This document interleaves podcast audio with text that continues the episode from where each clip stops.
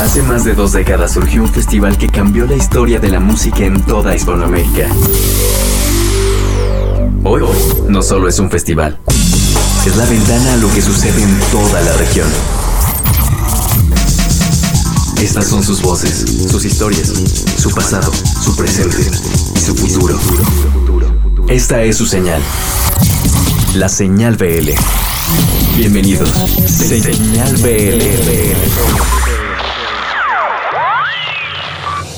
Este es el número 146. Esta semana tendremos música que viene desde lugares como la Argentina, tendremos cosas evidentemente desde Colombia como todas las semanas, hablaremos de los números ya, la primera entrega de los números sobre la edición número 20 del Festival Vive Latino, además tendremos una crónica de lo que fue el rock en tu idioma sinfónico en el Zócalo Capitalino gratuito hace un par de semanas, música nueva y propuestas desde Monterrey, Nuevo León, de la Ciudad de México, nuevos sencillos, en fin, muchísimas cosas, así que arranquemos entonces este número 146 y empezamos con el colombiano Juan Pablo Vega, un personaje que ha trabajado en prácticamente todos los puntos del escenario. Ha trabajado arriba, ha producido, ha trabajado abajo, en fin, lo hemos conocido con un par de veces y ahora viene con un EP mucho más apegado al reggae. El día de hoy les vamos a presentar un cover que hizo a la canción El baile y el salón de Café Tacuba y en sus propias palabras nos platica la importancia de la canción, por qué la escogió, cómo fueron estos arreglos y evidentemente la escucharemos. Así que arrancamos con el desmenuzando la canción. Juan Pablo Vega nos habla de su versión de El baile y el salón del Café Tacuba y así les decimos bienvenidos al número 146.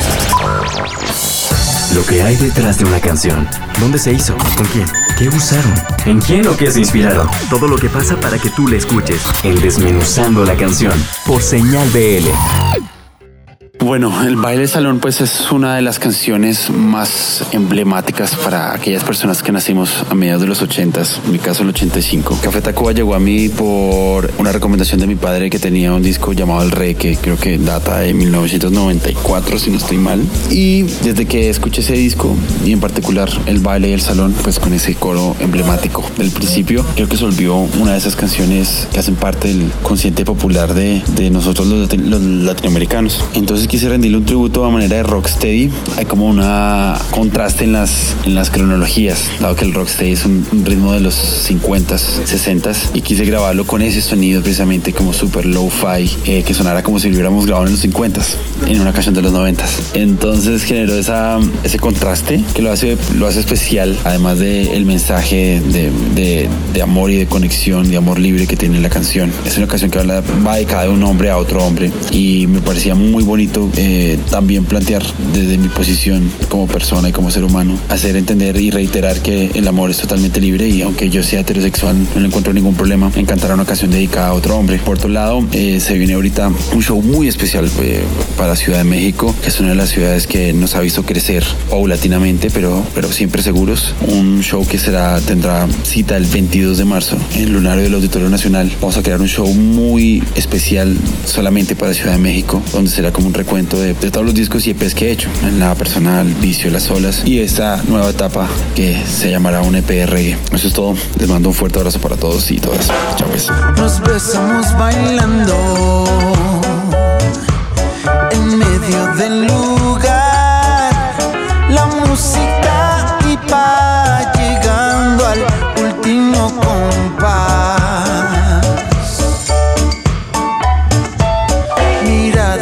silencio.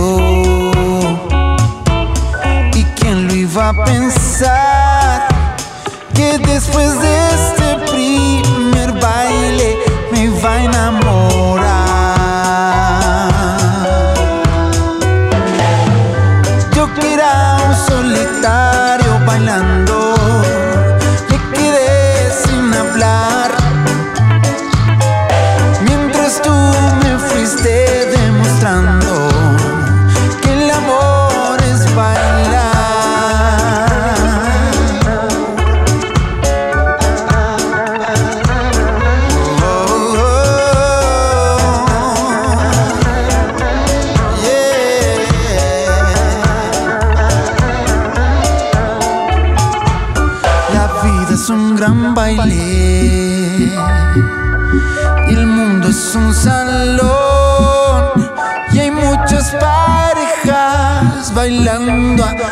alrededor.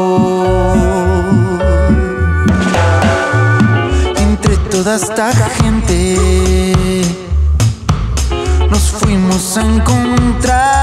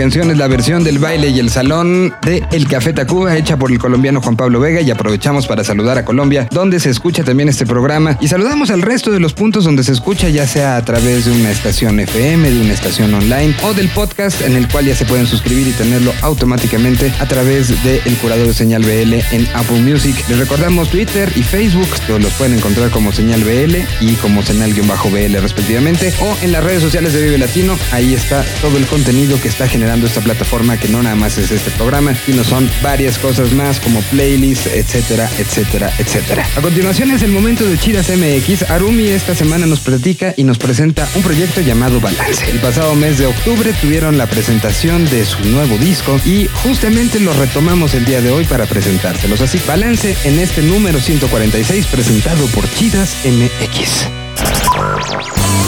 Son puras morras que disfrutan de su entorno y lo comparten para todos. Chidas MX en Señal BL. Balance es una banda independiente de rock pop nacida en agosto de 2014 en la Ciudad de México. Lo que les voy a presentar y están a punto de escuchar se titula Fuerza. Esta es una canción que va muy de acuerdo a la reciente conmemoración del sismo del 19 de septiembre. Es el primer sencillo de su nuevo EP Colors. Los dejo con fuerza y si les gusta sigan a Balance en sus redes sociales. En Facebook los encuentran como balance-original y también sigan mucho a Chidas. En Twitter, Facebook e Instagram nos encuentran como Chidas MX. Yo soy Arumi y nos escuchamos en la próxima. 7.1 grados en la escala de Richter, según el último reporte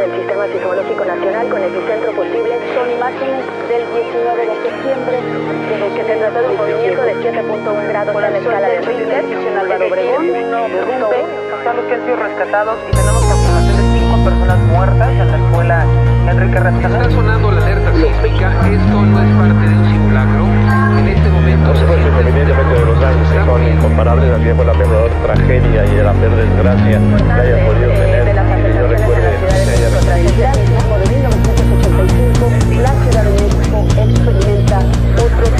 que se trata de de de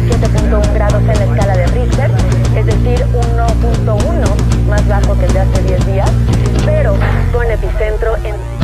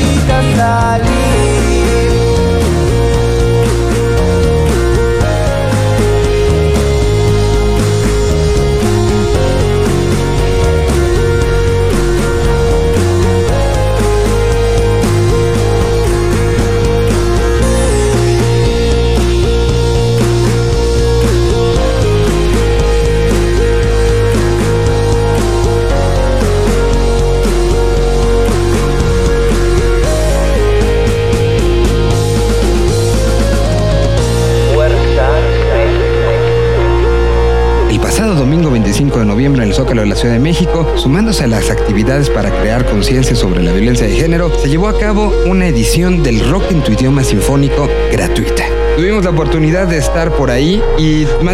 a Ricardo Flores, cronista que se une al equipo de Señal BL, a que nos hiciera un relato de lo que sucedió, cómo se vivió, cómo lo vivió el centro de la Ciudad de México, cuáles fueron las reacciones y qué fue lo que sucedió arriba del escenario. Aquí está la crónica entonces de lo sucedido en el Zócalo Capitalino. El rock en tu idioma sinfónico tuvo una gran afluencia esa noche, ese domingo a las 7 de la noche cuando empezó el show, donde se cantaron canciones importantes de la década de los 80 y de los 90. Así que aquí les presentamos entonces el trabajo de Ricardo Flores, la crónica de lo que fue ese rock en tu idioma sinfónico, gratuito para toda la gente y sobre todo con una causa de concientización. Donde todo pasa.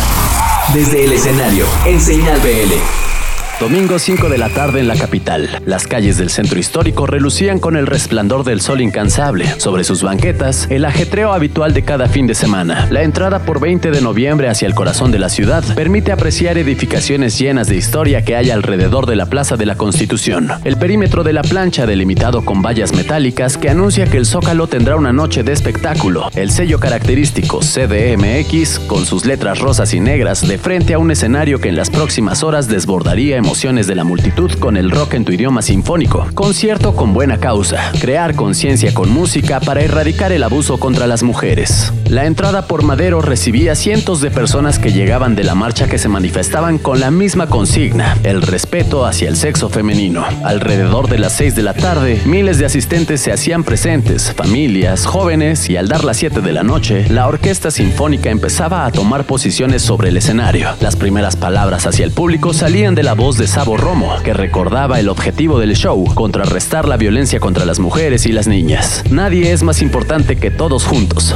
la neta. Decía el mismo Sabo. Tras esas palabras, comenzaron los primeros acordes de la noche, dando pie a la primera canción, Mátenme porque me muero. La estructura principal del rock en tu idioma está formada por Sabo Romo en el bajo, Arturo Ibarra en la guitarra y Jorge Chiquis Amaro en la bataca. Y por supuesto, la orquesta de la Camerata Metropolitana y el coro Euterpe. El primer invitado al escenario fue Bon Lara, y ahí comenzaba el desfile artístico y el recorrido musical a través de la historia del rock en español. Los invitados continuaban haciendo lo propio. Llegaba el turno de Hugo Rodríguez de Azul Violeta para dar paso a María Barracuda, Cas de los Amantes de Lola, Sergio Arau, Neón, Paco Familiar de DLD, Cecilia Toussaint, Lino Nava y Héctor Quijada de La Lupita, Piro Pendas del Ritmo Peligroso, Leonardo de Lozán y Cala Villa de Rostros Ocultos. El cierre del concierto fue con Cuando pasa el temblor de Soda Stereo, que todos los músicos interpretaron para dar fin a una noche mágica que revivió los inicios del rock en tu idioma. Entre el público se percibía la alegría, rostros que no contenían la emoción, que coreaba los éxitos de los 80s y 90s y sobre todo paz y respeto entre los espectadores que en todo momento mantenían la armonía de una sociedad comprometida con la autorregulación y hermandad con el prójimo. Rock en tu idioma sinfónico es la puerta al pasado que remonta recuerdos y transmite sentimientos en el presente.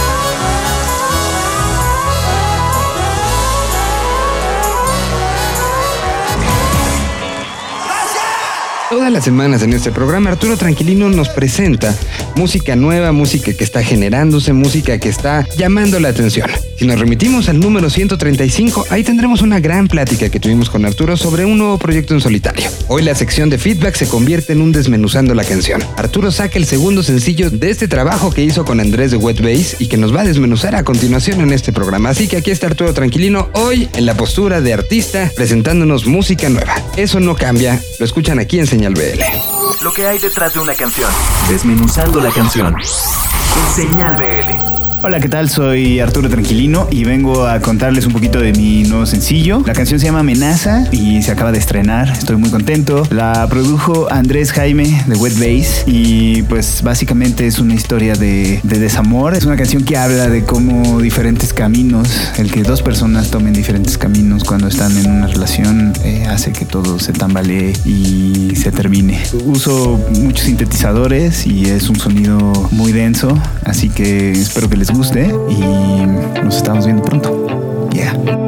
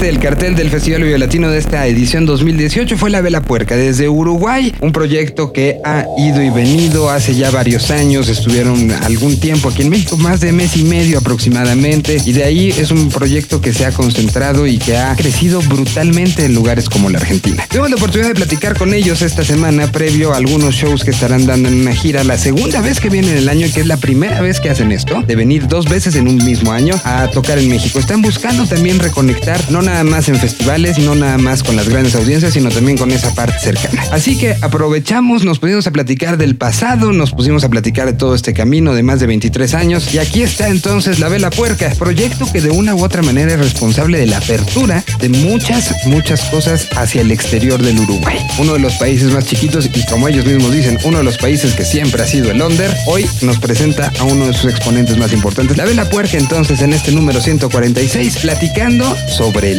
ayer, el hoy y el mañana.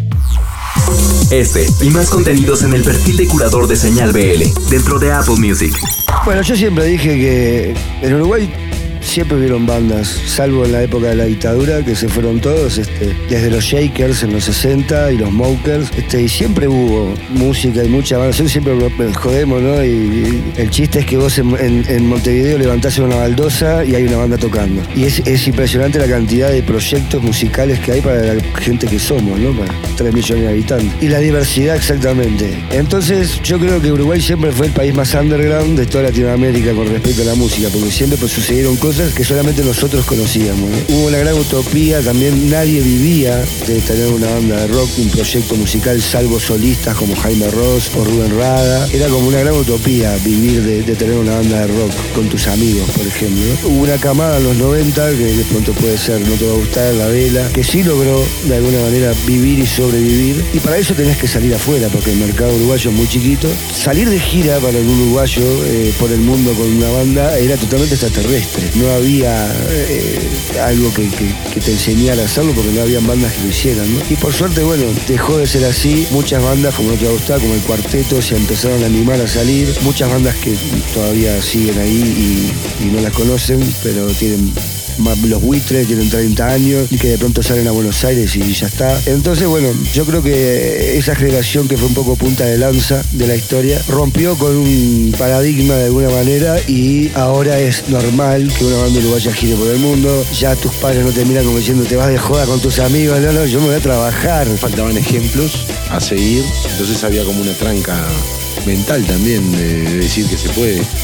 Este, también había que- esa mente que te tranca porque tenés que ir a perder plata primero, por ejemplo. Tenés que ir a pagar vos los pasajes o dormir en cualquier lado o no perder, pero pasar incomodidades. Nosotros nos tiramos al agua. El primer boliche bar donde tocamos dormimos ahí. Habíamos conocido al dueño este, del Salón Purredón, que también arrancaba recién el salón, hacía, haría un año que tenía el bar. Conocimos porque a los dos nos gustaba eh, el rock español y venía, venía Fernando de Reincidentes a tocar a, a Uruguay. Entonces, bueno, ah, cuestión es que conocimos al dueño del salón, que nos empezó a abrir las puertas. Vengan, páguense los pasajes, yo les doy la plata de las entradas, dijo. Y así empezamos a ir. La primera vez perdimos plata, la segunda empatamos y hicimos varias. Después hay un punto importante que en esa época, cuando fuimos al Salón Perredón, que habían unas 25 personas, ya habíamos llenado un teatro de verano en Montevideo que era como hacer un obras, digamos, ¿no? Este, habían 6.000 personas. Y una parte creo yo que fuimos bastante inteligentes en su momento, es de no caer como paracaidistas mediáticos, como decimos nosotros, y exigir ir derecho a obras, porque nosotros ya habíamos llenado un teatro de verano. Y fue como decidir,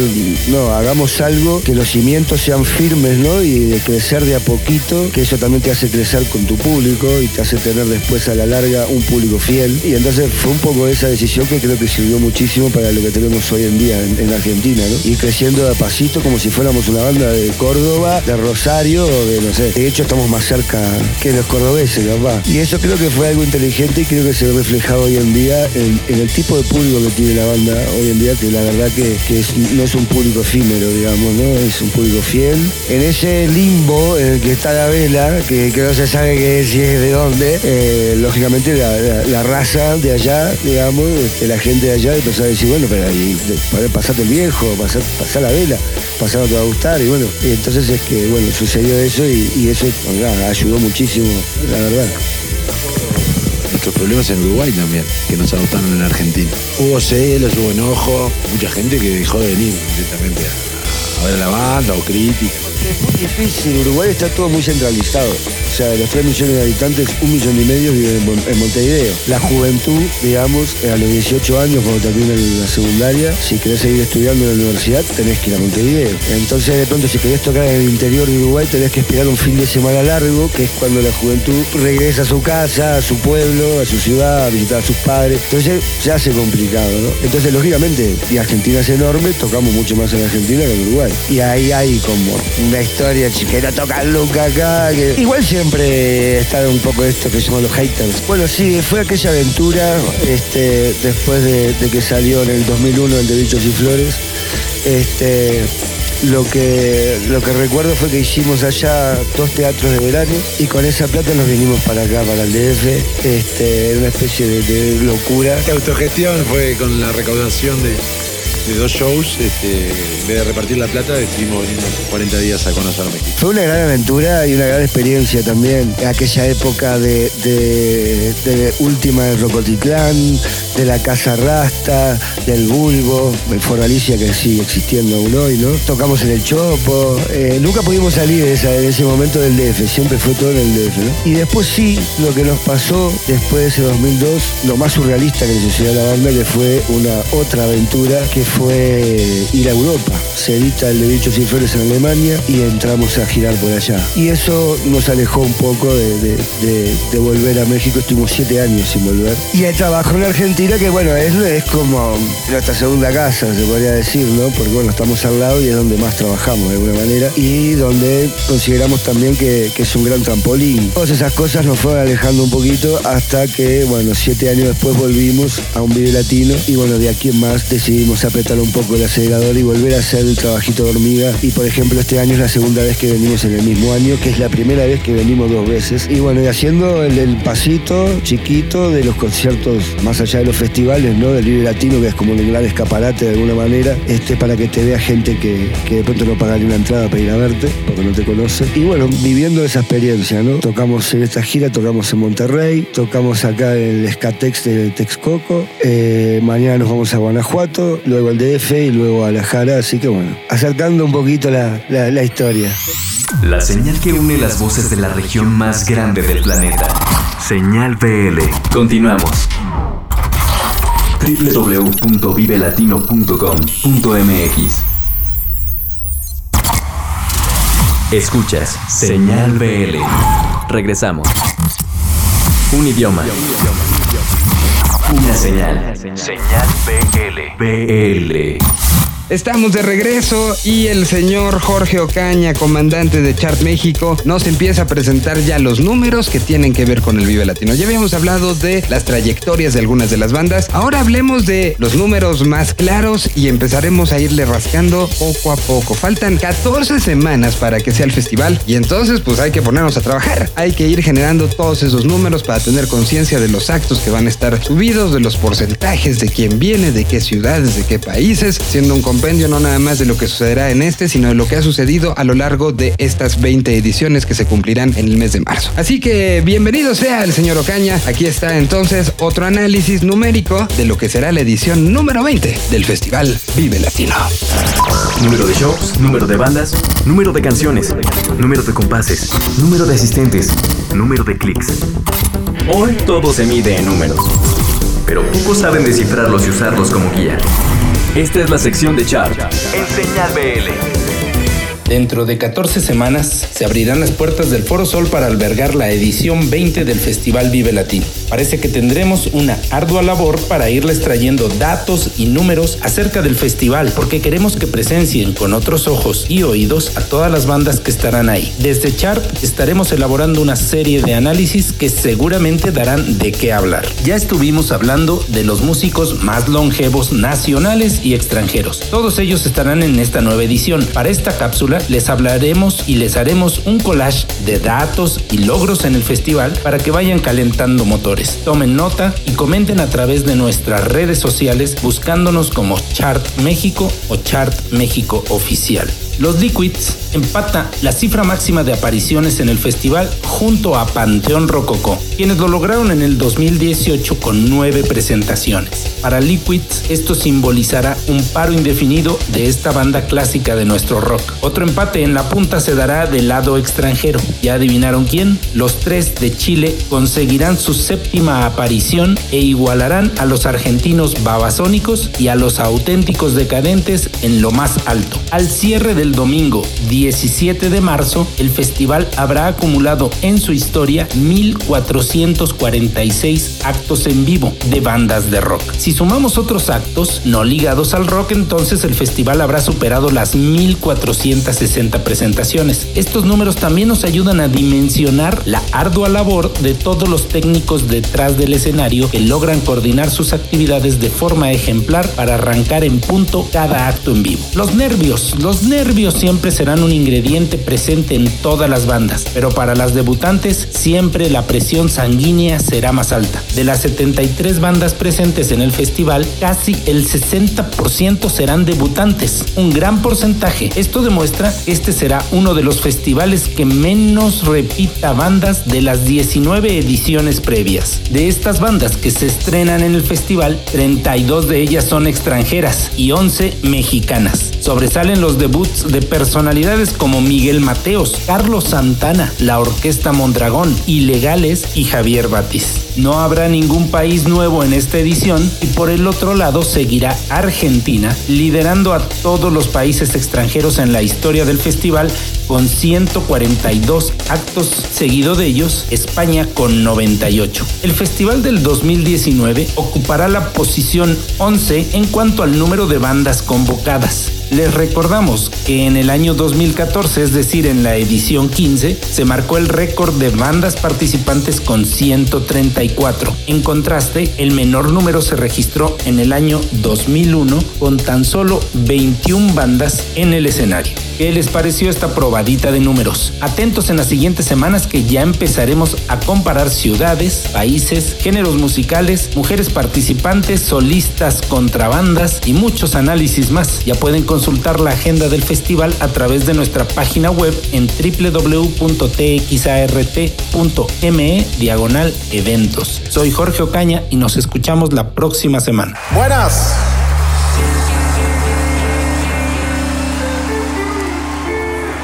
Hermosos ruidos que salen de las tiendas, atraviesan a la gente y le mueven los pies. Baterías marchantes y guitarras afiladas, voces escépticas que cantan de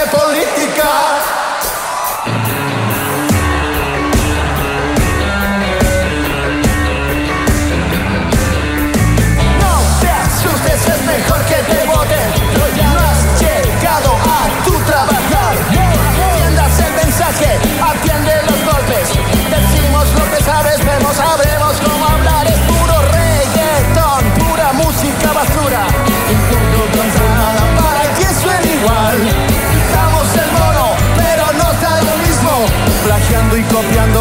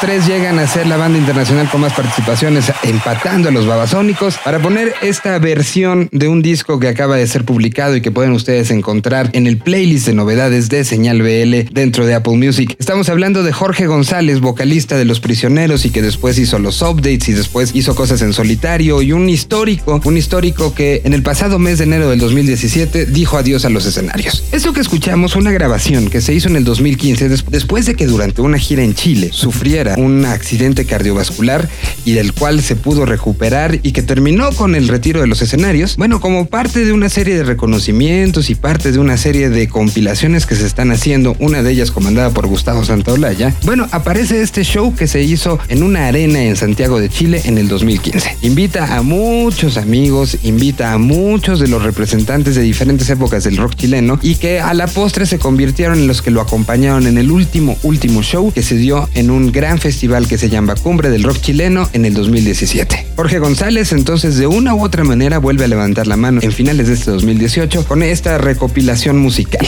El disco lo pueden ustedes encontrar como Nada es para siempre, editado por la disquera independiente chilena Música y Entretenimiento. Es también un recordatorio y un recorrido por la música de Jorge y la música que de una u otra manera marcó a muchas generaciones allá en Chile y que inspiró para lo que hoy está sucediendo en el país andino. Ahí estuvo y nos da muchísimo gusto presentarlo y creo que tienen que darle la oportunidad y escucharlo completito. Momento de viajar hasta Monterrey, Nuevo León vía Morelia. Sí, el día de hoy Cristian Verduzco desde Morelia, Michoacán nos presenta un proyecto que se llama Drums. Se escribe DRMS, son de Monterrey, Nuevo León y creo que les van a gustar. Música nueva, propuestas. Aquí está la participación de Indie Life México en Señal.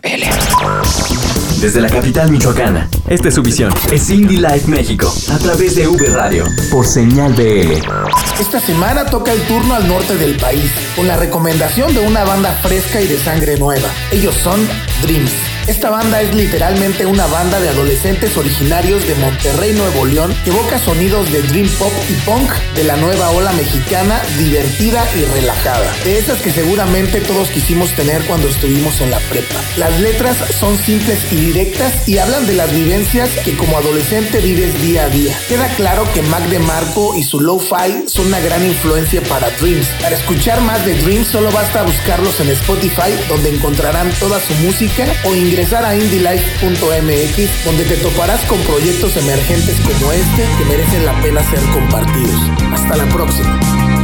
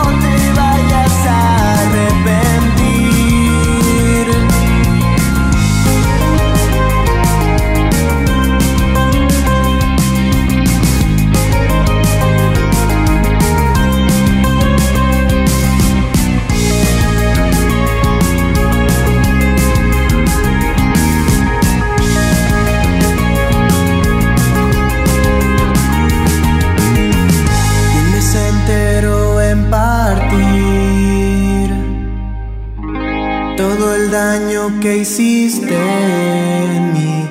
Y empezaré a acostumbrarme. Y cuando lo entiendas ya será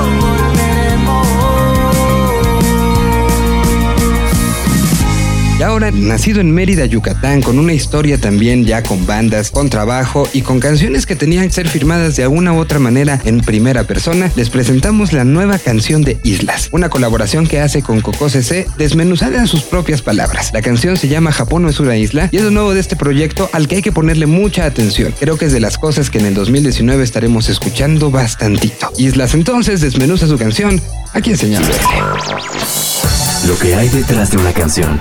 ¿Dónde se hizo? ¿Con quién? ¿Qué usaron? ¿En quién o qué se inspiraron? Todo lo que pasa para que tú la escuches. En Desmenuzando la canción. Por Señal BL.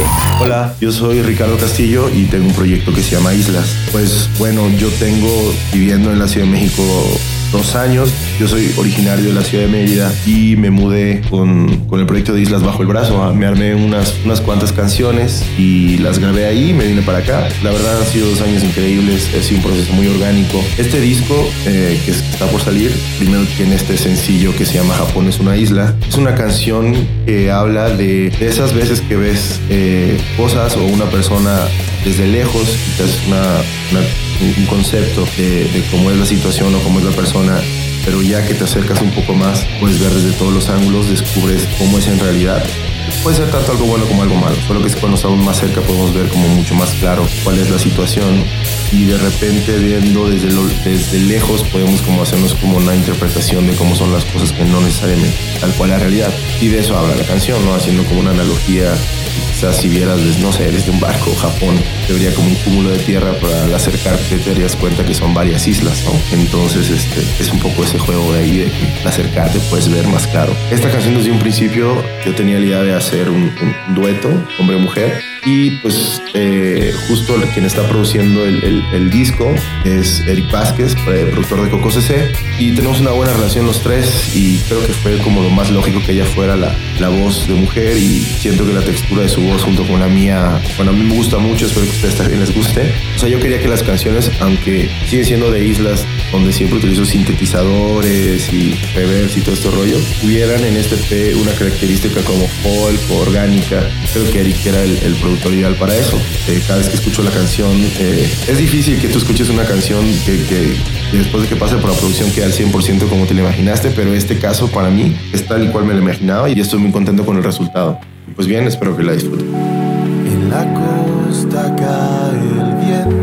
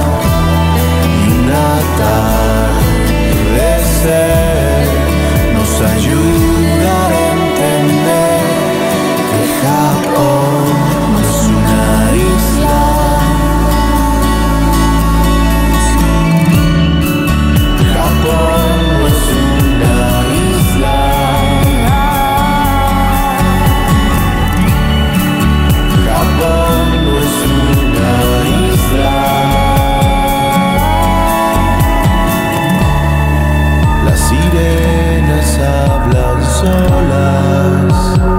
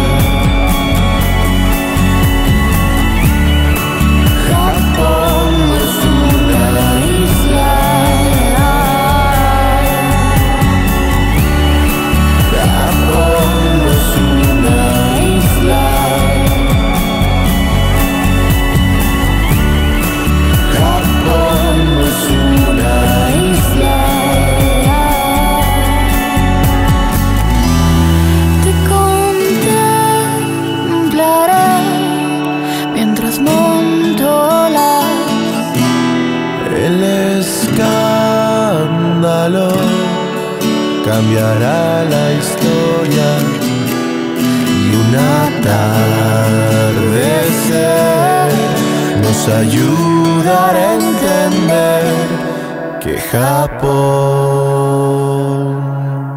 Llegó el momento de Lilian Estrada y su rock para millennials. El día de hoy nos platican de uno de los personajes históricos que ya hablamos de él en los números del chart de hace unas cuantas semanas, de la importancia que tiene para la Argentina la trayectoria de Juanse. Hoy, hoy es el momento de una amplificación de biografía por parte de Rock para Millennials. Un personaje que también ha influido de manera brutal en el quehacer y que de una u otra manera es punta de lanza de uno de los movimientos más importantes musicales en la Argentina. Estamos hablando de Juanse. Aquí está Liliana Estrada en su rock para millennials para presentarnos por qué será importante ver a Juanse en su presentación el próximo mes de marzo en el Vive Latino.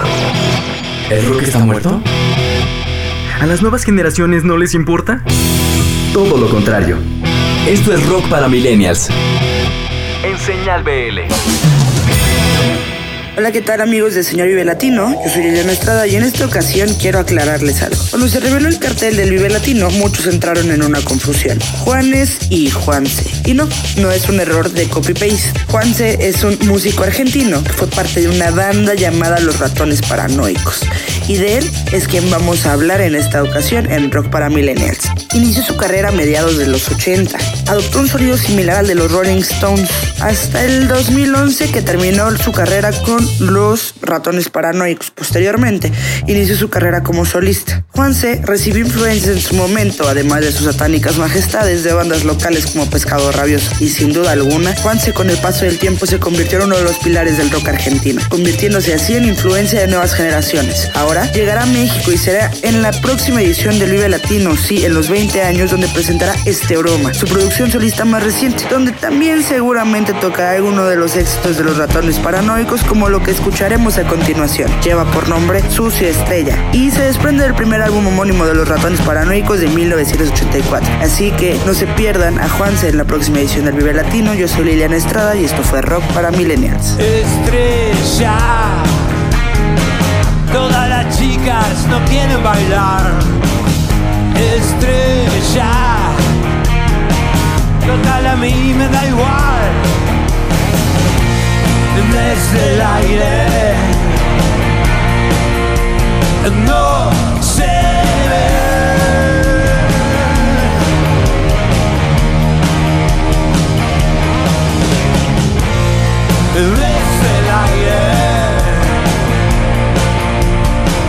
Ella lo dice también.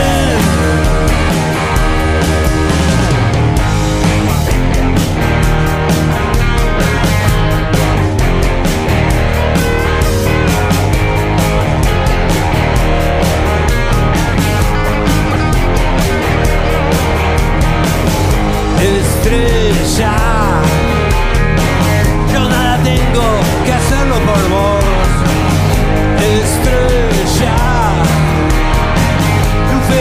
no quiero tener.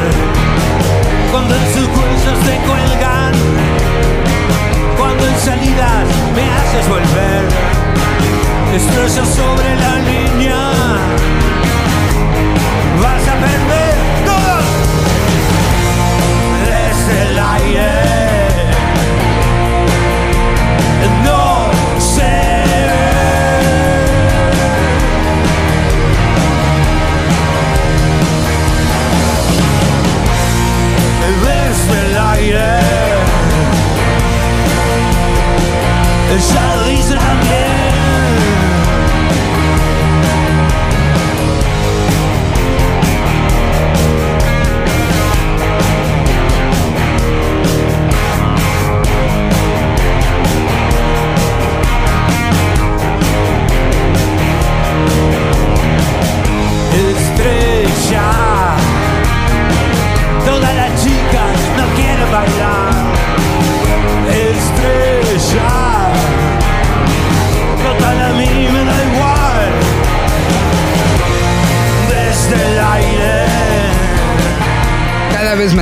Las 12 campanadas que indicarán el arranque del 2019, año donde tendremos las 20 ediciones del Festival Vive Latino y que aquí los estaremos acompañando con los contenidos de este podcast que ya se pueden suscribir en Apple Music y con los contenidos extras que tenemos a través del el curador que se llama Señal BL y las redes del Vive Latino. Videos, recomendaciones, los desmenuzando se convierten en piezas separadas, además de nuestras playlists de novedades, los setlists que han estado tocándose en festivales Vive Latinos, las playlists de recomendaciones, música que nos recomiendan desde diferentes partes de Latinoamérica. El compromiso de ese playlist es que le pongan play y se sorprendan en varios momentos. Así que bueno, nos escuchamos la próxima semana en el número 147. Aquí estamos muy al pendientes de lo que suceda. Esto fue el 146 de Señal BL.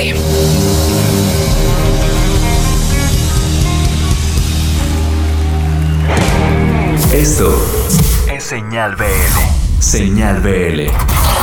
www.vivelatino.com.mx